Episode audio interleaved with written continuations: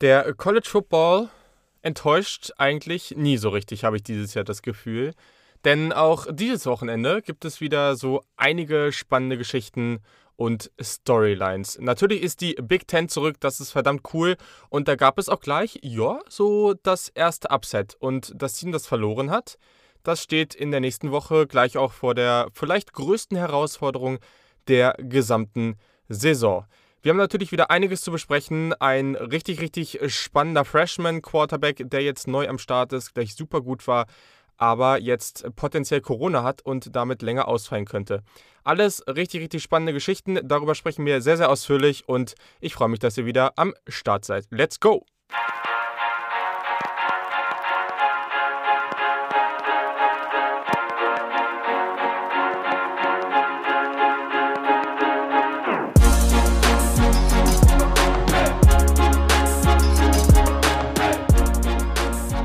Einen wunderschönen guten Tag und herzlich willkommen zum Saturday Kickoff Podcast. Ja, die Big Ten ist zurück, damit auch die Ohio State Buckeyes und dementsprechend hatte ich ein deutlich cooleres College Football Wochenende als noch in den Wochen davor. Das war natürlich auch sehr nice, aber ja, ihr kennt das alle. Als Fan ist das natürlich auch ganz schön, seinem Lieblingsteam zuschauen zu können.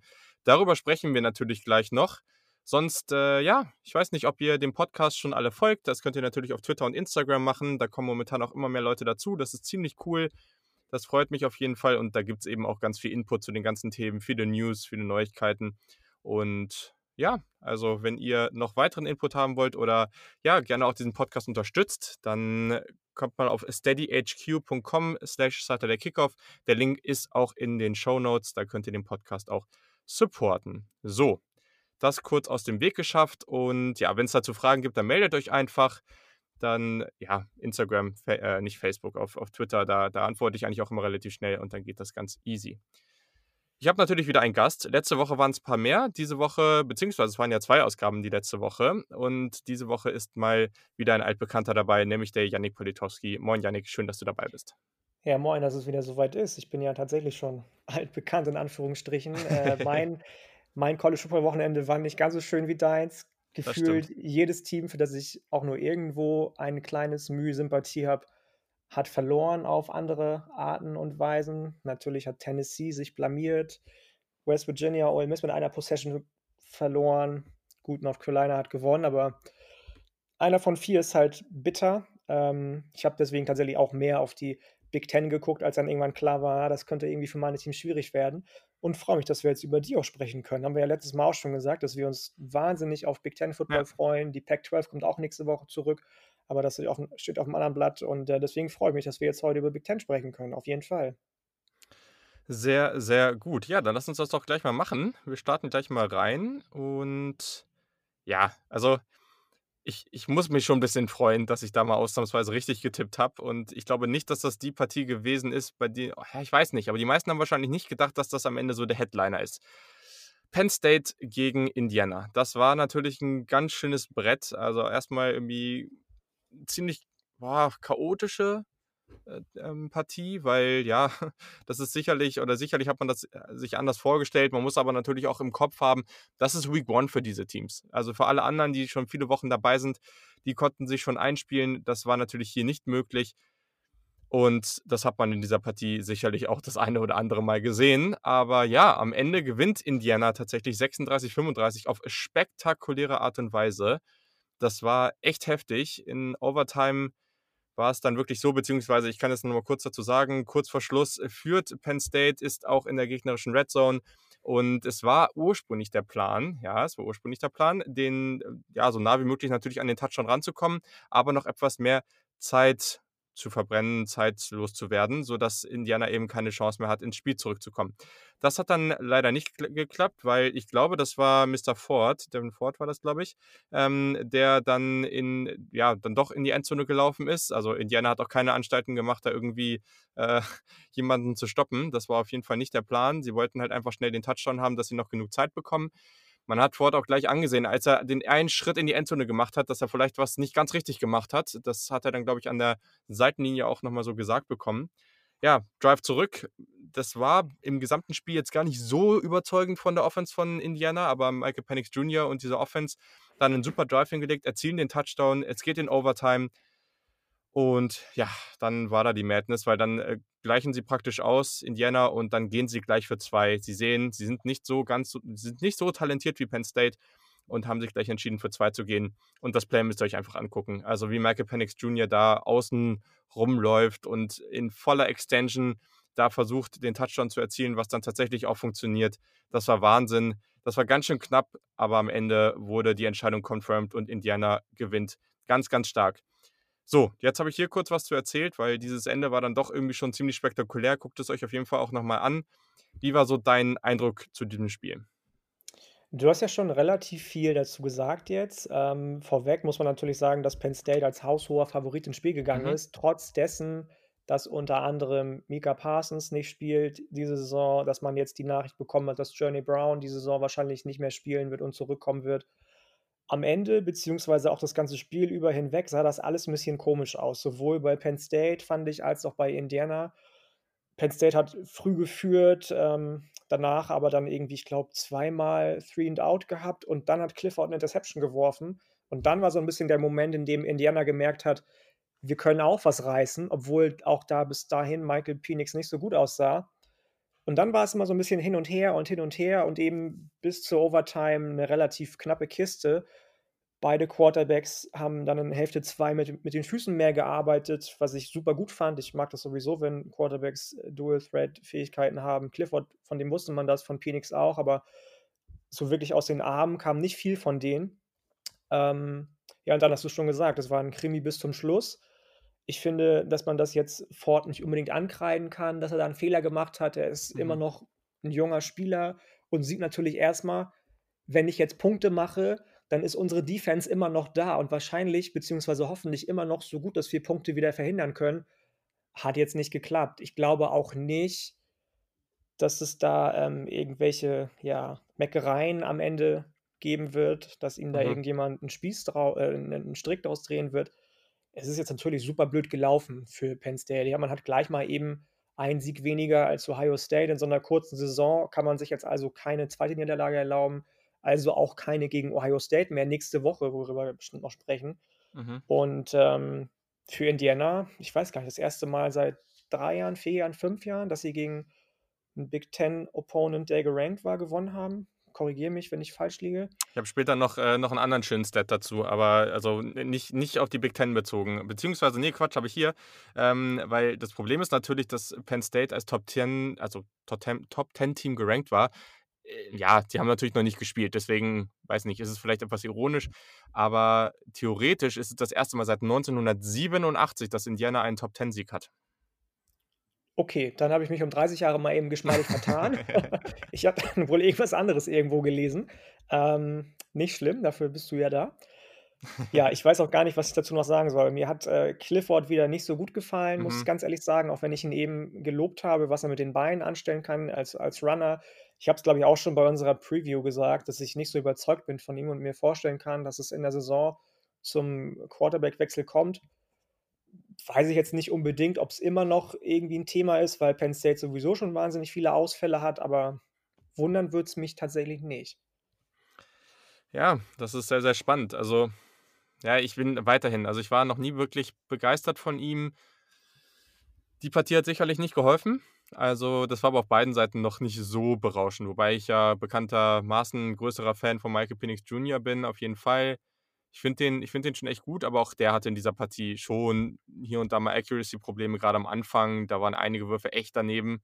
Hatte das Gefühl, sobald er irgendwie in Bewegung gekommen ist, entweder selber laufen oder halt irgendwie als Rollout oder so was, dann da da ist er schon komfortabler gewesen. Hm, und also, der hat ja 'n guten Arm, aber der muss auch irgendwie mit mehr Touch werfen. Das das waren alles noch so Geschichten, die waren nicht so gut. Aber was wiederum beeindruckend war, dieser letzte Drive, ne? Also, vorher hat er die gesamte Zeit Probleme und dann der letzte Drive in in der regulären Spielzeit, da haut er auf einmal Würfe raus, unglaublich akkurat. Also, das war das war ganz, ganz stark, was da passiert ist. Ähm, grade der Pass auf, äh, Jacoby Hewitt, ähm, relativ kurz vor Ende, ähm, das war, glaube ich ja, ich glaube, er ist dann sogar relativ nah an die Endzone auch gekommen und danach hat es nur noch 'n QB-Sneak gebraucht von Penix Jr. Also, das das war schon das war schon ziemlich gut und deswegen, ich glaube, grade bei ihm muss man jetzt noch mal 'n bisschen abwarten. Letztes Jahr konnte er ja auch hat er ja gar nicht mal so viel gespielt durch die, durch die Verletzungen und so weiter. Also jeder Quarterback hatte natürlich auch irgendwie so sein, sein, seine Plays. Also gerade der Touchdown-Pass von Clifford in, in der Overtime auf äh, Freshman Parker Washington, so ein Scramble nach außen, war auch wieder so ein Trademark-Play für ihn, finde ich. Das war wieder ganz gut, aber weiß nicht. Also ich mache mir jetzt nicht besonders große Hoffnung, dass, äh, dass Sean Clifford jetzt hier noch, noch enorm gut wird und dieses Team irgendwie ins Playoff tragen kann oder so. Nee, glaube ich auch nicht. Das glaube ich auch nicht. Ja, gut. Ja, spannend. Also Indiana war auf jeden Fall echt, echt cool. Also gerade defensiv auch, irgendwie sehr physisch, aggressiv, haben das Running Game gut gestoppt. Ich glaube, einige echt krasse Short-Yardage-Situationen, immer wieder im Spiel. Also da haben sie sich super angestellt. Ähm, Defensive Back Jamar Johnson mit einer Interception und einem Forced Fumble, dann auch gegen Will Levis, den anderen Quarterback, der ja gerade vielleicht nochmal so ein bisschen athletischer ist und dafür häufig reinkommt. Genau, also allgemein, das hatten wir ja letzte Woche auch angesprochen, dass die Secondary wirklich gut war. Deswegen bin ich jetzt mal gespannt. Also nächste Woche gegen Rutgers, danach gegen Michigan, danach Michigan State und dann Ohio State. Ein paar einfache Spiele, aber auch ein paar, die wirklich schwer werden. Und ich glaube, da kann Indiana jetzt einfach mal zeigen, was sie drauf haben. Und das ist eigentlich mit dem Sieg zu Beginn eigentlich jetzt eine ganz entspannte Saison für sie, weil niemand wird erwarten, dass sie gegen Michigan oder Ohio State gewinnen. Und dadurch können sie aber mit diesem Sieg im Rücken jetzt eigentlich dann mal ganz gut schauen und ganz gut versuchen zu zeigen, was sie drauf haben. Finde ich ganz angenehm für die. Ja, ist ja gleich nächste Woche Topspiel in der Big Ten, ne? Die einzigen beiden Teams, die 1 und 0 sind, spielen, also die einzigen beiden gegeneinander spielen nächste Woche, Indiana und ja. äh, Rutgers. Das wird ja gleich ein richtiger Kracher dann. Nicht. Ja, über Rutgers sprechen wir später natürlich auch noch, weil äh, absolute, absolute Wahnsinnsleistung, zumindest im Vergleich zu dem, was in den letzten Jahren da passiert ist. Aber genau, dann bleiben wir auf jeden Fall gleich mal locker floggig entspannt in der Big Ten und reden ganz kurz, weil es deutlich eindeutiger oder deutlich, ja, ja, doch eindeutiger war, über Nebraska gegen Ohio State. Das war natürlich dann schon eine etwas andere Geschichte, wobei das am Anfang auch nicht ganz so stark danach aussah. Am Ende gewinnt Ohio State 52 zu 17. Da gab es dann auch noch diesen äh, guten, altbekannten Backdoor-Cover für alle, die gewettet haben und vielleicht äh, ja, getippt haben, dass sich Nebraska etwas besser anstellt. Für die war das dann sicherlich etwas bitter. Aber ja, vielleicht kannst du ja mal kurz sagen, wie dir ja, die beiden Teams so auf, oder was dir so aufgefallen ist, was so die großen Erkenntnisse für dich waren. Ich glaube, ich würde mich gleich auch da daran halten, irgendwie nur kurz über die, die Haupterkenntnisse aus diesem Spiel zu sprechen.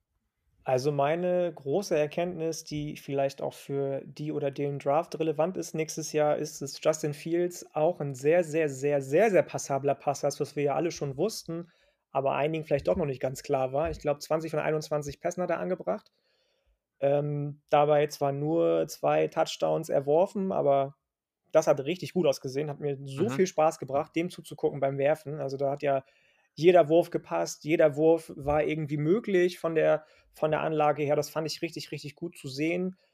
Dann seine Receiver sind natürlich eine Wahnsinnsgruppe. Ich weiß jetzt gar nicht so genau, was mit Chris Olave eigentlich ist, aber Jackson Smith und Jigba ist richtig schön in die Bresche gesprungen, hat ein tolles Spiel gemacht für, für Ohio State. Das sind so meine ersten Erkenntnisse für Ohio State gewesen. Auf der anderen Seite Corn Huskers, was soll man dazu sagen? Am Ende haben sie natürlich mit vielen Punkten verloren, aber du hast es schon angesprochen, es war gar nicht so eng, beziehungsweise andersrum, es äh, sah nicht so eng aus, wie es eigentlich war. Die Defensive war richtig, richtig gut, vor allem gegen den Run, deutlich mhm. besser als letztes Jahr. Die Two Quarterback Options von Scott Frost habe ich mir aufgeschrieben, sahen passabel aus. Also Luke McCaffrey, der ähm, eine McCaffrey-Bruder von den dreien, hat auch als Runner überzeugt. Martinez hat gut angefangen und dann Martinez-like noch stärker nachgelassen, leider. Ich weiß nicht so genau, ob das nochmal was wird mit dem. Ich hatte eigentlich gehofft, dass er diese Saison so ein bisschen in eine stabilere Rolle kommt, aber irgendwie glaube ich das nicht mehr. Ähm, ja, am Ende waren es dann, wie gesagt, 35 Punkte und das ist, glaube ich, auch, wenn man sich das insgesamt anguckt, okay so. Also auch wenn es ein bisschen zu, zu deutlich war, die wenigsten haben wahrscheinlich erwartet, dass Nebraska irgendwas reißt. Ich glaube, Jan hat auch gesagt, Mhm. Hm, wird wahrscheinlich nichts, aber ähm, ja, wie siehst du das? Also ich kann dazu nicht viel mehr sagen. Ja, also ich muss sagen, ich glaube, vorher war halt so ein Ergebnis oder noch deutlicher, haben, glaube ich, viele erwartet, aber äh, da oder in dem Szenario wurde halt auch nicht einberechnet, dass es irgendwie nach dem ersten Viertel oder, oder wann auch immer das war, das müsste ich jetzt nochmal kurz hier gucken, ja, ja, nach, nach Anfang zweites Viertel ungefähr, dass es da halt 14-14 steht. Also das ist, glaube ich, die Geschichte, so wie das Spiel begonnen hat und wie es dann teilweise auch gelaufen ist. Da ist es vielleicht sogar echt ein bisschen deutlich für geworden. Aber gut. Also, du hast natürlich einige Sachen schon gesagt. Bei mir auch nochmal kurz zu Nebraska. Martinez und McCaffrey, gerade auf dem Boden ist das natürlich eine echt gefährliche Kombination gerade, dass auf einmal dieser Quarterback McCaffrey auf einmal im Backfield als Running Back steht, das war natürlich, glaube ich, schon etwas verwirrend. Man hat es vorher hier und da mal gehört, dass er vielleicht mal als Wide Receiver oder an verschiedenen Stellen auftauchen soll. Aber das hat mich trotzdem jetzt nochmal überrascht und er war ja auch verdammt gut. Er hat das sehr gut gemacht und im ersten Drive, da hatte man eh das Gefühl, Ohio State hat kurzweilig vergessen, dass die Saison schon losgeht oder dass, äh, wie man Defense spielt. Also das war katastrophal. Genau, und dann stimme ich zu. Also die Defense sah deutlich besser aus als erwartet für Nebraska. Ähm, gerade in der Defensive Line, da hat Jan ja auch noch erzählt, dass es da echt einige Abgänge gab und dass, ja, dass man da jetzt erstmal nicht so viel erwarten sollte. Und das war schon echt richtig gut teilweise. Und klar, der, das Ergebnis sieht jetzt ein bisschen deutlicher aus, aber es gab natürlich eben auch viele ja, schon kritische ähm, hier Targeting Calls und das waren natürlich viele Yards, die dann verloren gingen. Und dann gab es eben halt auch noch ein paar Ballverluste und so. Also das ist dann am Ende auch echt bitter gelaufen für Nebraska und für einige Sachen konnten sie auch nichts, da waren die Schiris dann halt eben auch dran schuld. Und ja, dann, dann kommt das halt so zusammen. Also deswegen, ich glaube, ich würde als Nebraska-Fan jetzt hier nicht so negativ rausgehen. Ich glaube, darauf kann man aufbauen und jetzt muss man das halt gegen etwas schwächere Teams dann zeigen, was man wirklich kann. Ähm, bei Ohio State, ich meine, du hast es schon gesagt. Also das Passing Game ist noch besser als als ich es gedacht hätte. Wahnsinn, was da abgegangen ist. Also es war so, so stark und äh, das wurde in einigen Podcasts auch schon richtig gesagt. Also sonst würde Ohio State bei drei, also Third Down and Three immer laufen und dieses Mal hat man sich eigentlich immer gedacht, ey, passt doch einfach, die können sie eh nicht stoppen. Und da kommt halt rein, dass einmal Chris Olave, aber vor allem auch Garrett Wilson, der war so, so gut und das, also ich glaube, der wird in ein, zwei Jahren, dann wird er auch nochmal deutlich besser dastehen als Chris Olave und ja, pot potenzieller Biletnikov Award Winner oder, oder Anwärter zumindest mal sein. Also der ist unglaublich gut und ich glaube, das ist ein Top 3 Duo im College Football. Das, das, also da bin ich mir eigentlich relativ sicher. Und dazu kommt dann eben noch diese Tiefe in der Wide Receiver Gruppe. Ganz, ganz stark. Also ich meine, äh, was Jackson Swift und Jigba bei diesem einen Touchdown gemacht hat, das ist einfach, ja. das ist komplett mhm. unreal. Also das, ja, ja. Guckt, guckt euch das einfach nur an. Das, also ja, wurde ja auch erst nicht als Touchdown gewertet, weil die Schiris ihm das nicht mal abgenommen haben, aber das war absurd. Also diese Balance in der Luft und ich glaube, das wird ein richtig starker Spieler. Aber es war natürlich nicht alles positiv. Also defensiv, Linebacker und Defensive Line sahen nicht so gut aus. Also gerade Interior Defensive Line wurde irgendwann etwas besser auch gerade diese Geschichte um Haskell Garrett, ähm, der Defensive Tackle, der vor zwei Monaten noch von einem Schuss im, im Gesicht getroffen wurde und jetzt seinen ersten Sack gleich verbuchen konnte. Keine Ahnung, wie, wie man da wieder so schnell von zurückkommt. Ähm, aber die Linebacker, gerade am Anfang sah es nicht gut aus, aber hm, das Problem ist natürlich auch, dass du vorher die ganze Zeit von hinter einer extrem guten Defensive Line gespielt hast. Und wenn die jetzt vielleicht einen Tacken schlechter ist oder einfach noch ein bisschen länger braucht, um reinzukommen, ah, ich weiß es nicht. Also gerade jemand wie Tough Borland, das ist halt jemand, der mit seiner Leadership da ganz genau sagen kann, wer, so, wer wohin soll, aber das ist halt nicht der Typ Spieler, der selber in der Execution auf so einem extrem hohen Level ist. Und das hat man da schon gesehen. Mhm. Defensive Backfield war nicht perfekt, aber habe ich auf jeden Fall Hoffnung. Also ich glaube, die werden über die Saison wachsen, aber da waren einige gute Plays bei. Seven Banks hat ganz gut gespielt. Ähm, Sean Wade hat ja auch fast eine Interception gehabt, also das war eigentlich ganz solide. Und der eine Punkt, über den mir viel zu wenig gesprochen wird. Also es wird ganz viel über die Running Backs gesprochen und dass das nicht so ideal war. Und da würde ich auch durchaus mitgehen. Ich bin auch kein großer Fan davon, dass es immer noch so gemacht wird, dass ein Running Back immer einen Drive bekommt. Ich glaube, da muss man irgendwann mal ein bisschen von weggehen. Die Interior Offensive Line sollte eigentlich Elite sein. Und ich glaube, die kommt da auch hin. Aber dieses Mal war das nicht besonders gut. Die hat mir viel zu wenig Push bekommen, dass diese Defensive Line von von Nebraska da so häufig durchkommen kann, das hat mich echt überrascht, gerade im, im Running Game. Also die hatten häufig, die Running Backs hatten häufig echt nicht so wirklich eine Chance und da bin ich nicht so sicher. Also es könnte nächste Woche schon ein Problem werden. Und eine Sache, die ich auf jeden Fall noch reinwerfen will, ist Steel Chambers, der eigentlich dritte Running Back gerade. Der hatte vier Carries für 32 Yards und der sah für mich in dieser Partie zumindest am explosivsten aus. Also ich würde mich eigentlich freuen, wenn der vielleicht noch mal ein bisschen, ja, ein paar Carries mehr bekommt, um sich mal zu beweisen und vielleicht wird da ja was draus. Und genau, als allerletzten Aspekt würde ich vielleicht noch sagen, Justin Fields hatte 15 Carries. Da waren natürlich auch einige von Scrambles, aber ich hätte gedacht, dass sie ihn weniger auch bei Designed Runs einsetzen. Und da hoffe ich auf jeden Fall, dass das äh, weniger wird, weil der hat mir schon zu viele Hits eingesteckt. Da Wir wollen ja jetzt nicht sehen, dass er sich wieder verletzt oder zumindest angeschlagen spielen muss wie letztes Jahr. Das wäre alles andere als optimal. Ja, genau. Das sind, glaube ich, meine, meine Erkenntnisse zu Ohio State. Und ich glaube, nächste Woche werden wir um einige schlauer sein, wenn man dann gegen Penn State spielt. Ja. Absolut, Hast du noch irgendwelche ja, in Punkte beide dazu? Richtungen. Nö, nö, alles gut, alles gut. Okay. Ja, auf jeden Fall. Also das wird auf jeden Fall interessant, aber da sprechen wir am Ende ja auch noch mal kurz drüber. So, eine Partie, die dann doch noch ein Tacken knapper war, nämlich äh, genau genommen sehr viel knapper, war natürlich das Spiel zwischen, jetzt muss ich hier kurz gucken, Iowa State und Oklahoma State natürlich. Und da hat Oklahoma State am Ende 24 zu 21 gewonnen. Ja, das war eine ganz, ganz wichtige Partie, hatte ich im Vorhinein ja auch schon gesagt, weil es ging praktisch um die Spitze in der Big 12. Das waren die einzigen beiden Teams, die innerhalb der Conference noch ungeschlagen war. Oklahoma State war ja sogar äh, generell ungeschlagen und sie gewinnen die Partie jetzt auch. Wie war denn jetzt so deine Erkenntnis gerade zu den Cowboys, ähm, wie die sich da angestellt haben?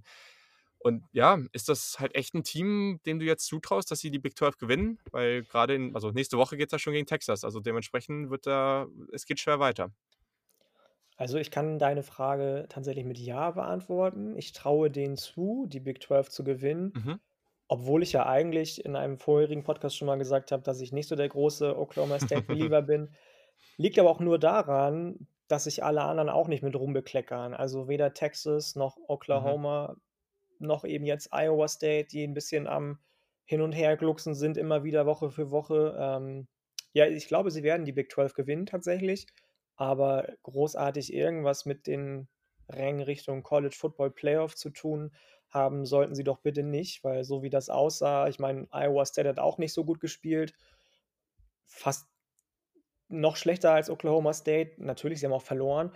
Purdy hatte nur 162 Yards, mein hochgelobter Heisman-Kandidat, aber das war mal gar nichts jetzt am Wochenende. Seine Receiver haben von der Defensive der, der äh, Cowboys kaum Platz bekommen, sich irgendwie zu bewegen. Also das muss man mhm. Oklahoma State lassen. Die Defensive sieht richtig, richtig gut aus und für meine Verhältnisse oder Verständnisse fast sogar besser als diese hochgelobte explosive Offensive der Cowboys. Natürlich hast du Pech, dass sich jetzt äh, Sanders verletzt hatte und mhm. erstmal wieder zurückkommen musste, hat nur zwei Touchdowns geworfen, zwei Interceptions aber auch. Ich glaube, dass der Sieg schon verdient war von Oklahoma State, weil, wie gesagt, Iowa State es nicht hinbekommen hat, vor allem mit den Receivern Separation zu kreieren. Aber ansonsten fand ich das Spiel jetzt nicht unbedingt berauschend und schon gar nicht irgendwie auf dem Niveau wie meinetwegen Topspiele in der SEC oder wahrscheinlich das Topspiel nächste Woche in der Big Ten. Ja, auf jeden Fall. Da gehe ich auf jeden Fall mit. Aber ja, also ich glaube, das ist mit Oklahoma State schon spannend, dass die Defense eben auch auf dem Level oder auf einem guten Level spielt. Ne? Also Junior Safety Kobe Havel-Peel, der hat eine wirklich, wirklich starke Interception gehabt bei diesem tiefen Pass von Brock Purdy. Dann, ich glaube, ein Play am Ende, das war auch noch von dem guten Trey Sterling. Der hat auch zwei Tackle for Loss als Safety, aber dann eben auch ganz am Ende diese, ich weiß nicht, ob du das gesehen hattest, diese, diese Pass Deflection, wo er wirklich mega dahinterher gesprungen ist. Das war ein unglaublich starkes Play. Also gab schon einige Highlight, ähm, Highlight Plays von, von dieser Defense und das war schon nicht schlecht. Und offensiv, also offensiv, klar, Spencer Sanders mit zwei Interceptions, ja, also war jetzt nicht katastrophal. Ich glaube, das muss er minimieren, aber waren ja jetzt auch nicht, also waren jetzt auch keine katastrophalen Würfe oder sowas. Der eine wurde deflected, glaube ich, und der andere, das war ein relativ tiefer Wurf. Gutes Play dann vom Defensive Back auf den Ball mit seiner Mobilität in der Endzone, das hat mir gefallen. Und ja, also ich glaube, das ist jetzt halt kein Quarterback, der so ein Worldbeater ist. Ne? Also, das hat man zum Beispiel auch bei diesem Touchdown-Pass ähm, auf, auf Woods gesehen. Der war halt eigentlich deutlich zu kurz geworfen. Der, der Woods hat halt einfach genug Platz in der Mitte gehabt. Ich glaube, mhm. er muss sich halt, oder man muss sich bei Oklahoma State einfach darauf verlassen. Tywin Wallace hat wirklich ein gutes Jahr bisher und der war auch in diesem Spiel wieder gut. Wirklich schwere Catches auch gemacht und dann, ja, Chuba Hubbard ist halt einfach ein Gamechanger. Also, dieser Touchdown zum 14-7, krasse Contact Balance, das war so, so gut. Und ähm, ja, ich glaube, hast bei beiden Teams eigentlich alles Relevante gesagt. Also Iowa State wäre ohne dieses Running Game und Brees Hall komplett verloren. Ja, der war natürlich wieder mega. Also ich weiß gar nicht, wieder über 150 Yards hat er gelaufen. Ja. Also richtig krasser Typ. Also ich kann mir gut vorstellen, dass der nochmal so ein bisschen Hype bekommt zur Draft-Saison nachher auch hin. Ähm, natürlich nicht zu vergleichen mit Najee Harris oder Travis Etienne, aber wer weiß. Also gibt ja. bestimmt den einen oder anderen Liebhaber für den, genauso wie es für AJ Dillon Liebhaber gegeben hat. Ja, okay, ich würde die beiden jetzt also, ja, AJ Dillon, äh, ich war ja großer Fan nicht. Ähm, den hatte ich ja irgendwie als Siebtrunde oder undrafted und der ist ja in der zweiten Runde gegangen, hat ja diese Woche dann für die Packers mal als Backup gespielt. Ja, irgendwie 5 Carries für 11 Yards oder so waren's, Ich habe ihn mir extra Ähm geholt, weil Jones ausgefallen ist, habe ich extra den Waiver investiert. Hätte ich mal gelohnt, nicht ne? machen sollen. Tja. Ja gut, es gab auch andere Leute, die haben Hunter Bryant dann mal einfach auf der Bank sitzen lassen und der hat dann seinen besten Tag ever gehabt. Na Ja, das weiß ich egal. sowieso nicht, warum man den auf der Bank sitzen lässt. Ich bin großer Fan von ihm, aber egal, anderes Thema. Ja, genau. Ne, aber Breece Hall, also, ich glaube, der ist schon noch mal 'n anderes Level als. Ich Also mag den total. Ich finde ihn super mega, gut. mega. Also, er hat bisher, äh, bereits 716 Rushing Yards in dieser Saison. Ähm, hat dieses Spiel auch gezeigt, dass er halt auch wirklich mal lange Touchdown Runs machen kann. Das ist nicht der schnellste Running Back, der ist eher physisch, aber trotzdem war das gut, das zu sehen. Hat jetzt in dieser Partie 185 Yards, hast du schon gesagt, 1 Touchdown und die also, um sich das nur mal vorzustellen, in diesem Jahr, die 103 Yards im 1. Spiel, das waren die wenigsten diese Saison für ihn. Danach waren alle anderen Spiele über 130 Yards. Also, das ist brutal gut, was da was da abgeht und das ist natürlich jetzt auch ganz wichtig, weil ich glaube, man hat sich oder wir alle haben uns deutlich mehr von Brock Purdy erwartet oder von dieser Passing Offense und solange das nicht kommt und es wenigstens damit funktioniert, ist das ja schön. Genug ist es aber trotzdem, um nicht um gegen Teams wie Oklahoma State zu gewinnen und ja, auf beiden Seiten hat dann sicherlich nicht geholfen, dass beide Teams zusammen 1 von 4 bei Field Goals waren. Das war natürlich irgendwie auch 'ne krasse Shitshow, so, ja. Ja. Das war's eigentlich, oder? Hast du noch was zum Team zum Nö, ich Spiel? habe, äh nö, war wir haben, glaube ich, alles gesagt. Sehr, sehr gut. Ja, dann, äh, zu einer nächsten Partie und also, ich habe letzte Woche noch gesagt, dass ich dass ich es ja schon ganz gerne sehen würde, wenn Michigan mal wieder besser wird. Ähm, ja, dass es jetzt so schnell gehen würde. Ich wei also, man ich glaube, man muss natürlich immer vorsichtig sein mit solchen Erkenntnissen jetzt, aber das war natürlich schon crazy. Minnesota hatte einige Verletzte, grade in der Offensive Line, das hat man dann auch gemerkt, aber ich bin jetzt mal gespannt, was du sagst, wie du Michigan jetzt nach der Partie siehst. Michigan gewinnt 49:24 bei Minnesota. Ich habe viele, viele Leute gesehen, inklusive mir selber und auch Jan, die auf Minnesota gesetzt haben. Ähm, natürlich hat Michigan viel Talent, aber was sie da veranstaltet haben, war schon echt, echt gut. Ich war ziemlich beeindruckt und ja, also, auch, dass man sieht, so zur Halbzeit stand's bereits 35:17 für Michigan. Also, da war 'ne Menge Spannendes dabei und jetzt bin ich mal leise und bin gespannt, was du zu dieser Partie, aber vor allem eben zu den Wolver Wolverines denkst. Also, zunächst mal hast du ja schon gesagt, dass man bei Minnesota natürlich nicht außer Acht lassen darf, dass da viele Mhm. verletzt waren, ja? Also, zum Beispiel Daniel Faalele, Offensive Tackle, kann wahrscheinlich die ganze Saison über nicht spielen, was 'n super krasser Verlust ist für die, ähm, Golden Gophers. Aber Michigan hat das auch ab abseits dieser Erkenntnis, äh, richtig gut gemacht. Es war eins der wenigen Teams, zumindest war so mein, äh, mein ja, weiß ich nicht, mein Eindruck davon, das ja super wenig nach außen hat dringen lassen. Als dann erst mal klar war, eigentlich die Big-Ten-Saison fällt aus, bis zum Zeitpunkt, die Big-Ten-Saison findet doch statt, habe ich so gut wie gar nichts von Michigan gehört. Richtig viele andere Teams haben Mhm. gesagt: „Ja, jawohl, wir trainieren, wir machen dies, wir machen das, wir zeigen uns der Öffentlichkeit, weil wir bereit sein wollen und, ähm, nichts im Geheimen halten wollen oder nicht irgendwie, ja, komisch auffallen wollen.“ Bei Michigan hast du gar nichts mitbekommen, was natürlich jetzt im Nachhinein von, äh, Jim Harbaugh 'n kluger Schachzug war, der seinen neuen Quarterback Joe Milton installiert hat.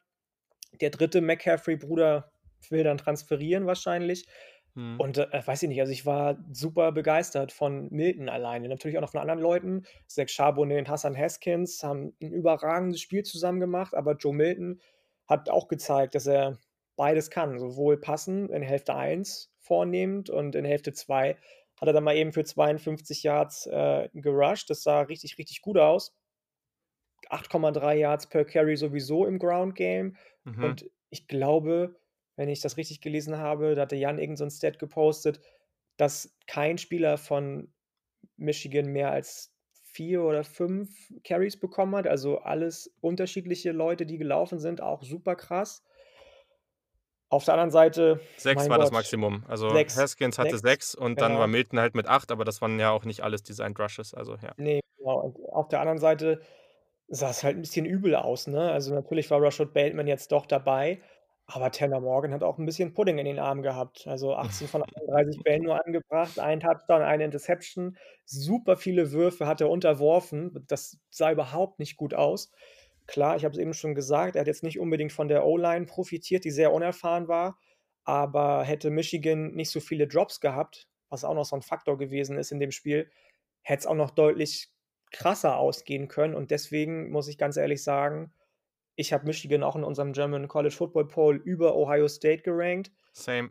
Ich bin einfach also, ich bin echt baff gewesen, muss ich sagen. Mein erstes Wort, was ich in der bei mir im Word-Dokument habe stehen, ist „Wow!“ Ausrufezeichen. Also, richtig, richtig gut. Ja. Und, ähm, man muss natürlich dazu sagen, dass Michigan jetzt einfach den besseren Gegner hatte, aber ja, die haben sehr, sehr dominant ausgesehen und vor allem ja, ich hatte zu keinem keinem Moment in diesem Spiel das Gefühl, dass Michigan irgendwie jetzt grade überfordert oder irgendwas funktioniert nicht. Natürlich wirst du gegen Minnesota Punkte kassieren, aber es war eigentlich immer sehr, sehr interessant und gut, was die gespielt haben. Und deswegen habe ich auch also, ich habe Michigan jetzt einen Platz, aber weil es irgendwie gepasst hat so von der Reihenfolge einfach, aber ich habe Michigan vor Ohio State zum aktuellen Zeitpunkt. Ich glaube nicht, dass wenn die gegeneinander spielen, dass Michigan jetzt gewinnen würde aktuell. Dazu müsste ich jetzt noch mehr sehen, aber trotzdem so, wie sie jetzt hier gespielt haben gegen Ohio State hat gegen 'nen schwächeren Gegner gespielt, das muss man, glaube ich, schon so meiner Meinung nach machen. Hm. Ja, also genau. Ich glaube, Minnesota hast du schon fast alles gesagt. Bei Tanner Morgan war ich extrem enttäuscht. Also, ich ich hatte ja auch schon mal 'ne Ausgabe zu vielen Quarterbacks Backs gemacht. Da war er ja auch dabei, grade in Bezug auf die Draft und ich weiß nicht, was da los war. Also, der Arm sah so schwach aus bei den tiefen Bällen. Der Ball ist da gesegelt und ewig in der Luft gewesen und hatte viel Probleme unter Druck, einige schlechte Reads in Coverage. Also, auch der Touch, der sonst eigentlich immer ganz gut war, dann grade wenn's in in Richtung Endzone ging, dann ich meine, das Feld ist kürzer, da musst du natürlich auch mehr mehr Luft unter den Ball bekommen, damit du halt nicht hinten aus der Endzone rauswirfst. Das hat dann auch nicht geklappt. Keine Ahnung, was da los war. Das war nicht gut. Hm, ja, und Michigan muss ich dir bei vielem zustimmen. Also, die Running-Back-Gruppe ist unglaublich stark und vielseitig. Also, da habe ich das Gefühl, die haben echt für jede Situation da 'nen guten Typen Running Back und grade auch dann, wenn's in die Red Zone geht, da könnten sie dann verschiedenste Jungs aufstellen. Das hat natürlich Haskins ganz gut gemacht. Die Offensive Line sah gut aus. Milton, ich muss sagen also, ich verstehe das. Das ist jetzt nicht der heftigste Passing Quarterback. Das ist der jetzt einfach noch nicht. Also, das muss man jetzt einfach noch mal abwarten, wie das dann aussieht. Aber gleichzeitig, der war halt sehr zuverlässig. Der hat sein Ding gemacht, der hat die die einfachen Pässe genommen. Man hat auch teilweise gesehen, was für 'n krassen Arm der Typ eigentlich hat. Also, dieser eine, der ist einmal nach links aus der Pocket rausgelaufen und dann hat er als Rechtshänder dann eben sich so praktisch zum Feld gedreht und da mal das das Feld runtergeworfen. Der Ball ist nicht angekommen, aber das war krank. Also, der hat richtig viel richtig viel Power im Arm. Ja, und dann grade als Rusher, also, das das hat, äh, Frank da auch mal geschrieben auf Twitter und das hatte ich mir vorher auch schon gedacht. Natürlich nicht auf dem Level, einfach nur vom Spielstil verglichen, aber das hat mich sehr an Cam Newton erinnert. Wie man ihn nutzen konnte, wie dass er vielleicht jetzt nicht der schnellste Runner ist, aber relativ geduldig und er macht das halt einfach sehr gut. Er läuft hinter seinen Blockern, er ist relativ schwer zu Boden zu bringen. Man hat nicht das Gefühl, dass er sich so schnell verletzt, weil das halt schon echt 'n großer Dude ist, auf jeden Fall. Und also, grade in Short-Yardage-Situationen, grade bei Third Down, bei ja, in der Endzone oder in der Red Zone oder irgendwie Short-Yardage-Situationen. Ich glaube, das wird mega, mega spannend und, ähm, ja, mit diesen Running Backs und ihm dann also, zum Beispiel, was ich jetzt von Ohio State und der Defensive Line gesehen habe, da, ja, mache ich mir dann schon 'n bisschen mehr Sorgen, muss ich schon ganz ehrlich so sagen.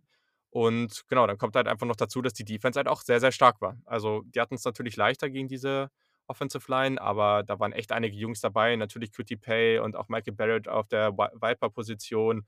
Ähm, die sind da echt gut durchgeflogen und Don Brown hat wieder 'n schönen Gameplan aufs Feld gebracht. Jetzt ist halt nur die Frage, wie er dann irgendwann gegen bessere Teams aussieht. Das, was Jan letzte Woche dann auch noch mal ausführlicher erklärt hat.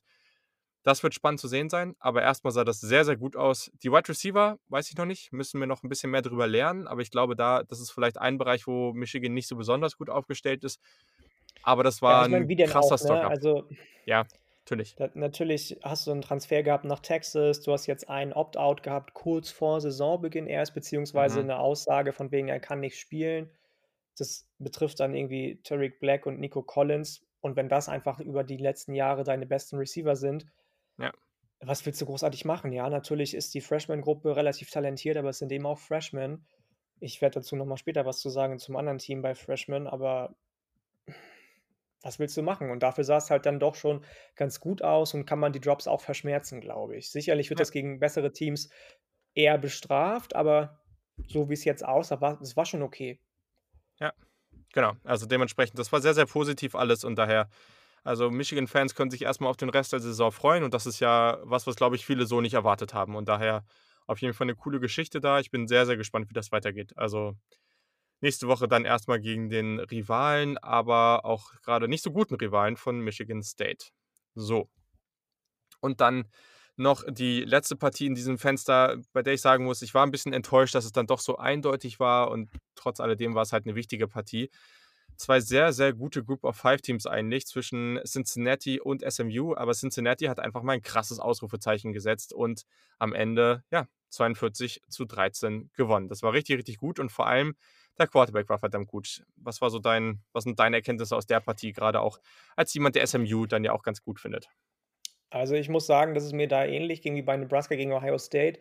Am Ende war es deutlicher, als es eigentlich hätte sein sollen, für mein Verständnis zumindest. Das lag vor allem daran, dass der zweite Quarterback, von dem du wahrscheinlich gesprochen hast, Shane Buechele, ungewöhnlich ungenau war. Also, er hat viele Würfe auch nicht an Mann bringen können, hat, äh, dann seinen Nummer 1 Receiver natürlich nicht mehr, der der dann eingesprungen ist. Rice hat relativ viele Würfe auch gedroppt, darunter unter, unter anderem ein äh, Touchdown, der relativ sicher war, der dann noch fallen gelassen wurde. Natürlich ist es erstmal, wenn du als Top 10 Defense gegen Top 10 Offense spielst, die Frage, oh Gott, oh Gott, haben wir jetzt ein 3-3 oder ein 40-40?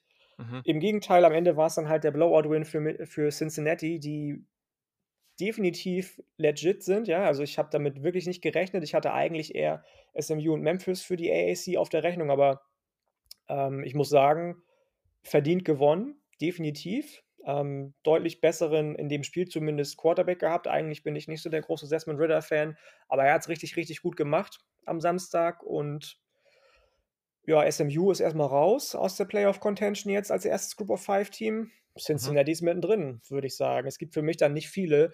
Natürlich gibt es noch andere, andere Group of Five Teams, die ungeschlagen sind, aber sind wir ehrlich, als ob Marshall und Coastal Carolina da jemals in die Kontroverse reinkommen irgendwie, wenn es um die Playoff-Platzierung geht.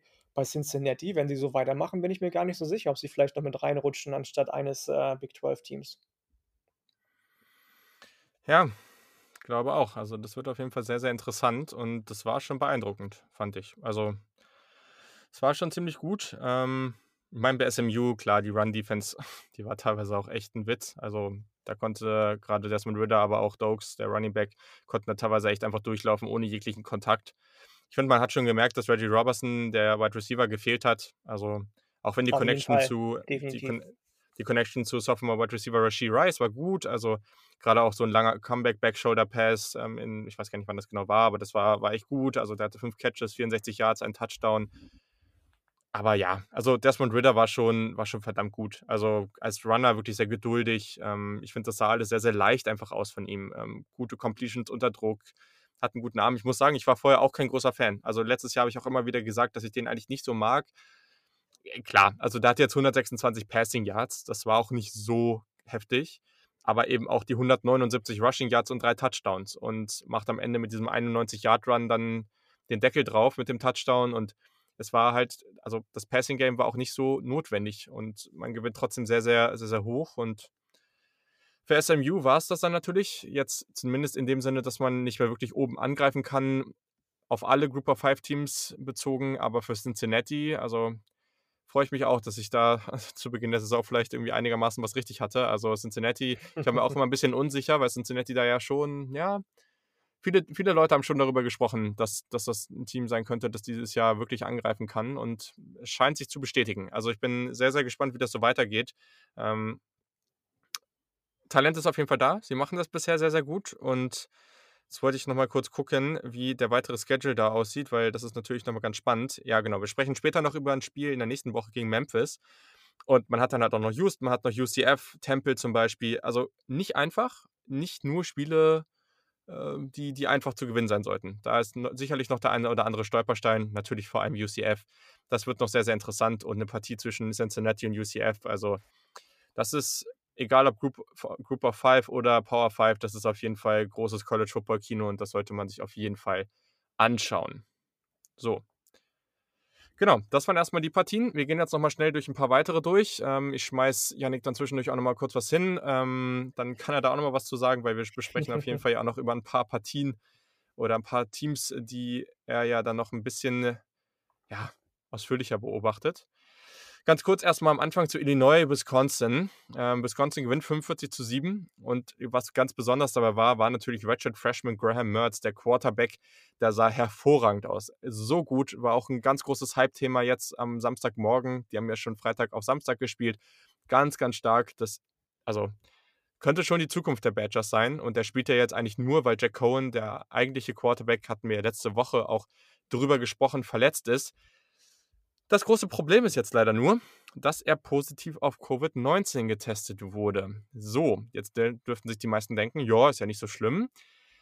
Das ist in der Big Ten ein bisschen was anderes. Also ich finde es persönlich eigentlich an sich ganz gut, aber das ist natürlich jetzt hier sehr ärgerlich, denn die Regeln in der Big Ten sind da sehr, sehr viel strikter als in anderen Conferences sobald ein zweiter positiver Test kommt, und ich habe gerade nochmal gecheckt, also in der letzten ähm, Press Conference wurde auch von, vom Head Coach und so weiter nichts gesagt, also da weiß man noch nicht mehr drüber.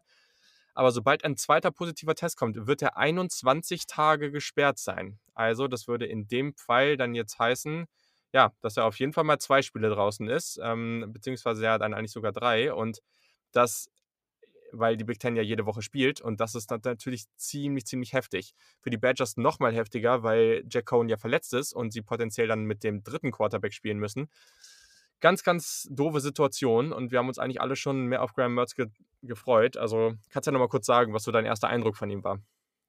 Ja, ein super krasser. Also er ist ja mit vielen Vorschusslorbeeren auch in die Saison gegangen tatsächlich. Viele haben auch erwartet irgendwo, dass er auch wenn Jack Cohen gesund ist, irgendwann schon innerhalb dieser Saison das Zepter übernimmt, hat er jetzt aufgrund der Verletzung getan und hat alle Leute, die auf ihn irgendwas gesetzt haben, bestätigt. Also sowas von ruhig ist er durch seine Reads gegangen, sowas von genau kann er jeden Ball anbringen, den er anbringen will.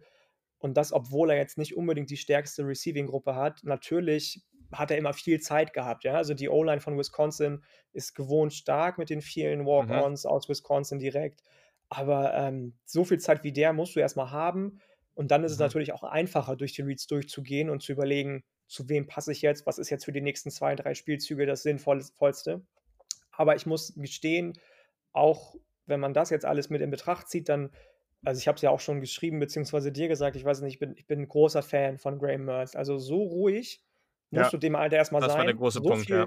So viel Vertrauen in dich selbst musst du erstmal haben in dem Alter. Das ist ja der höchst dekorierte ähm, Quarterback für Wisconsin, seit es diese moderne Recruiting-Ära gibt mit den ganzen mhm. Rankings von 247 Sports und Rivals und so weiter und so fort. Aber das hat er auch bestätigt jetzt am Samstag. Und wenn da jetzt eventuell doch kein zweiter positiver Corona-Test kommt, was ja sowieso ein großes Thema ist dem, im Moment in der Gesellschaft, im Sport, dann kann das schon für die nächsten Wochen für äh, Wisconsin richtig gut aussehen. Wenn doch, du hast es gesagt, dann ist natürlich erstmal wieder alles für die Cuts. Und der Nächste muss sich an die O-Line und die, die Wide Receiver und alle anderen gewöhnen, was dann natürlich nochmal ein bisschen, bisschen schwerer werden könnte. Ja, aber sehr, sehr guter Kommentar auf jeden Fall, weil Stars matter in College Football. Das ist einfach so. Das heißt nicht, dass jeder ja. Five-Star und jeder Four-Star am Ende was wird, aber es ist trotzdem was sehr Relevantes. Und ich glaube, was erstmal positiv ist, ist, dass ja, also Wisconsin, ich meine, der ist jetzt Redshirt Freshman, das heißt, wenn er jetzt wirklich so herausragend ist, könnte er nach der nächsten Saison sogar schon in, äh, in die NFL gehen. Aber sie haben da auf jeden Fall was. Und ich glaube, das ist eine tolle Erkenntnis. Das ist ganz, ganz stark. Und also egal wer, ne? Egal von den, ich sag mal, normaleren Journalisten bis zu den wirklich den krassen Tape-Nerds, also auch so die Jungs wie so Brad Coleman und Co. Also ich habe so vielen Leuten gesehen, die extrem beeindruckt von seinem Spiel war. Und gerade diese Ruhe, die du angesprochen hast, das war so gut ich war sehr, sehr beeindruckt von ihm. Das war, das war sehr, sehr stark. Bin, bin gespannt und hoffe, ja, dass äh, sich das Ganze noch als negativer zweiter Test herausstellt. So, dann Syracuse gegen Clemson. Clemson gewinnt am Ende ein, äh, 47 zu 21. Im dritten Viertel waren die Orange tatsächlich noch dran. Sah auch ein bisschen so aus, als ob sie Clemson mal wieder ärgern könnten. Also vor ein paar Jahren haben sie ja sogar mal gewonnen und sonst war es immer relativ knapp. Letztes Jahr dann ja Chase Bryce, äh, der jetzige Duke-Quarterback, ähm, der, der das Ganze dann noch so ein bisschen retten konnte ja, Clemson konnte dann nochmal anziehen, hat deutlich gewonnen. Lawrence, Trevor Lawrence hatte den ersten Pick Six seiner Karriere. Aber genau, also sonst Travis Etienne überzeugt natürlich wieder mit 86 Rushing Yards und drei Touchdowns. Mhm. Genau. dann glaube ich. Mehr kann man ja. dazu nicht sagen. Also ja, ja, genau. ungewohnte Probleme von Clemson in der D-Line, aber ansonsten haben sie es am Ende doch relativ solide runtergespielt. Genau, dann unser beider, ja, nicht Lieblingsteam, aber ebenfalls Sympathisantenteam auf jeden Fall. UNC gewinnt 48-21 gegen NC State. Vor der Woche ja, ja theoretisch noch beide Top 25 Teams. Ähm, aber ja, man hat klar gesehen, dass NC State da eigentlich jetzt nicht so zwingend reingehört. Für das Wolfpack war auf jeden Fall Wide Receiver Emeka Emezi wieder sehr, sehr gut drauf. Den mag ich auch gerne, der macht das echt gut, hat auch einen tollen Catch dabei gehabt.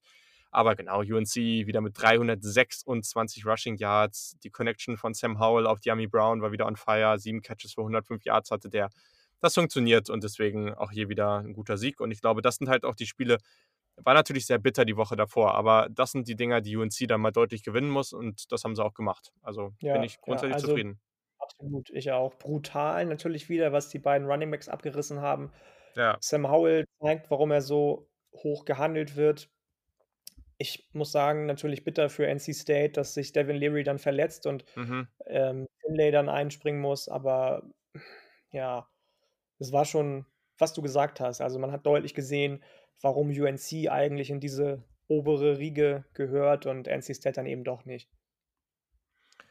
Ja, und das ist halt für die auch schön zu sehen, ne? Nachdem man letzte Woche da unnötig verliert, jetzt auch nochmal zu zeigen, okay, eigentlich sind wir so gut. Ähm, natürlich hat man sich vielleicht jetzt das Jahr ein bisschen verhauen okay, ich meine, wenn man am Ende ins Championship-Game kommt und dann gegen Clemson gewinnen sollte, ich glaube, dann hat man immer noch relativ sicher einen Playoff-Platz, aber äh, ja.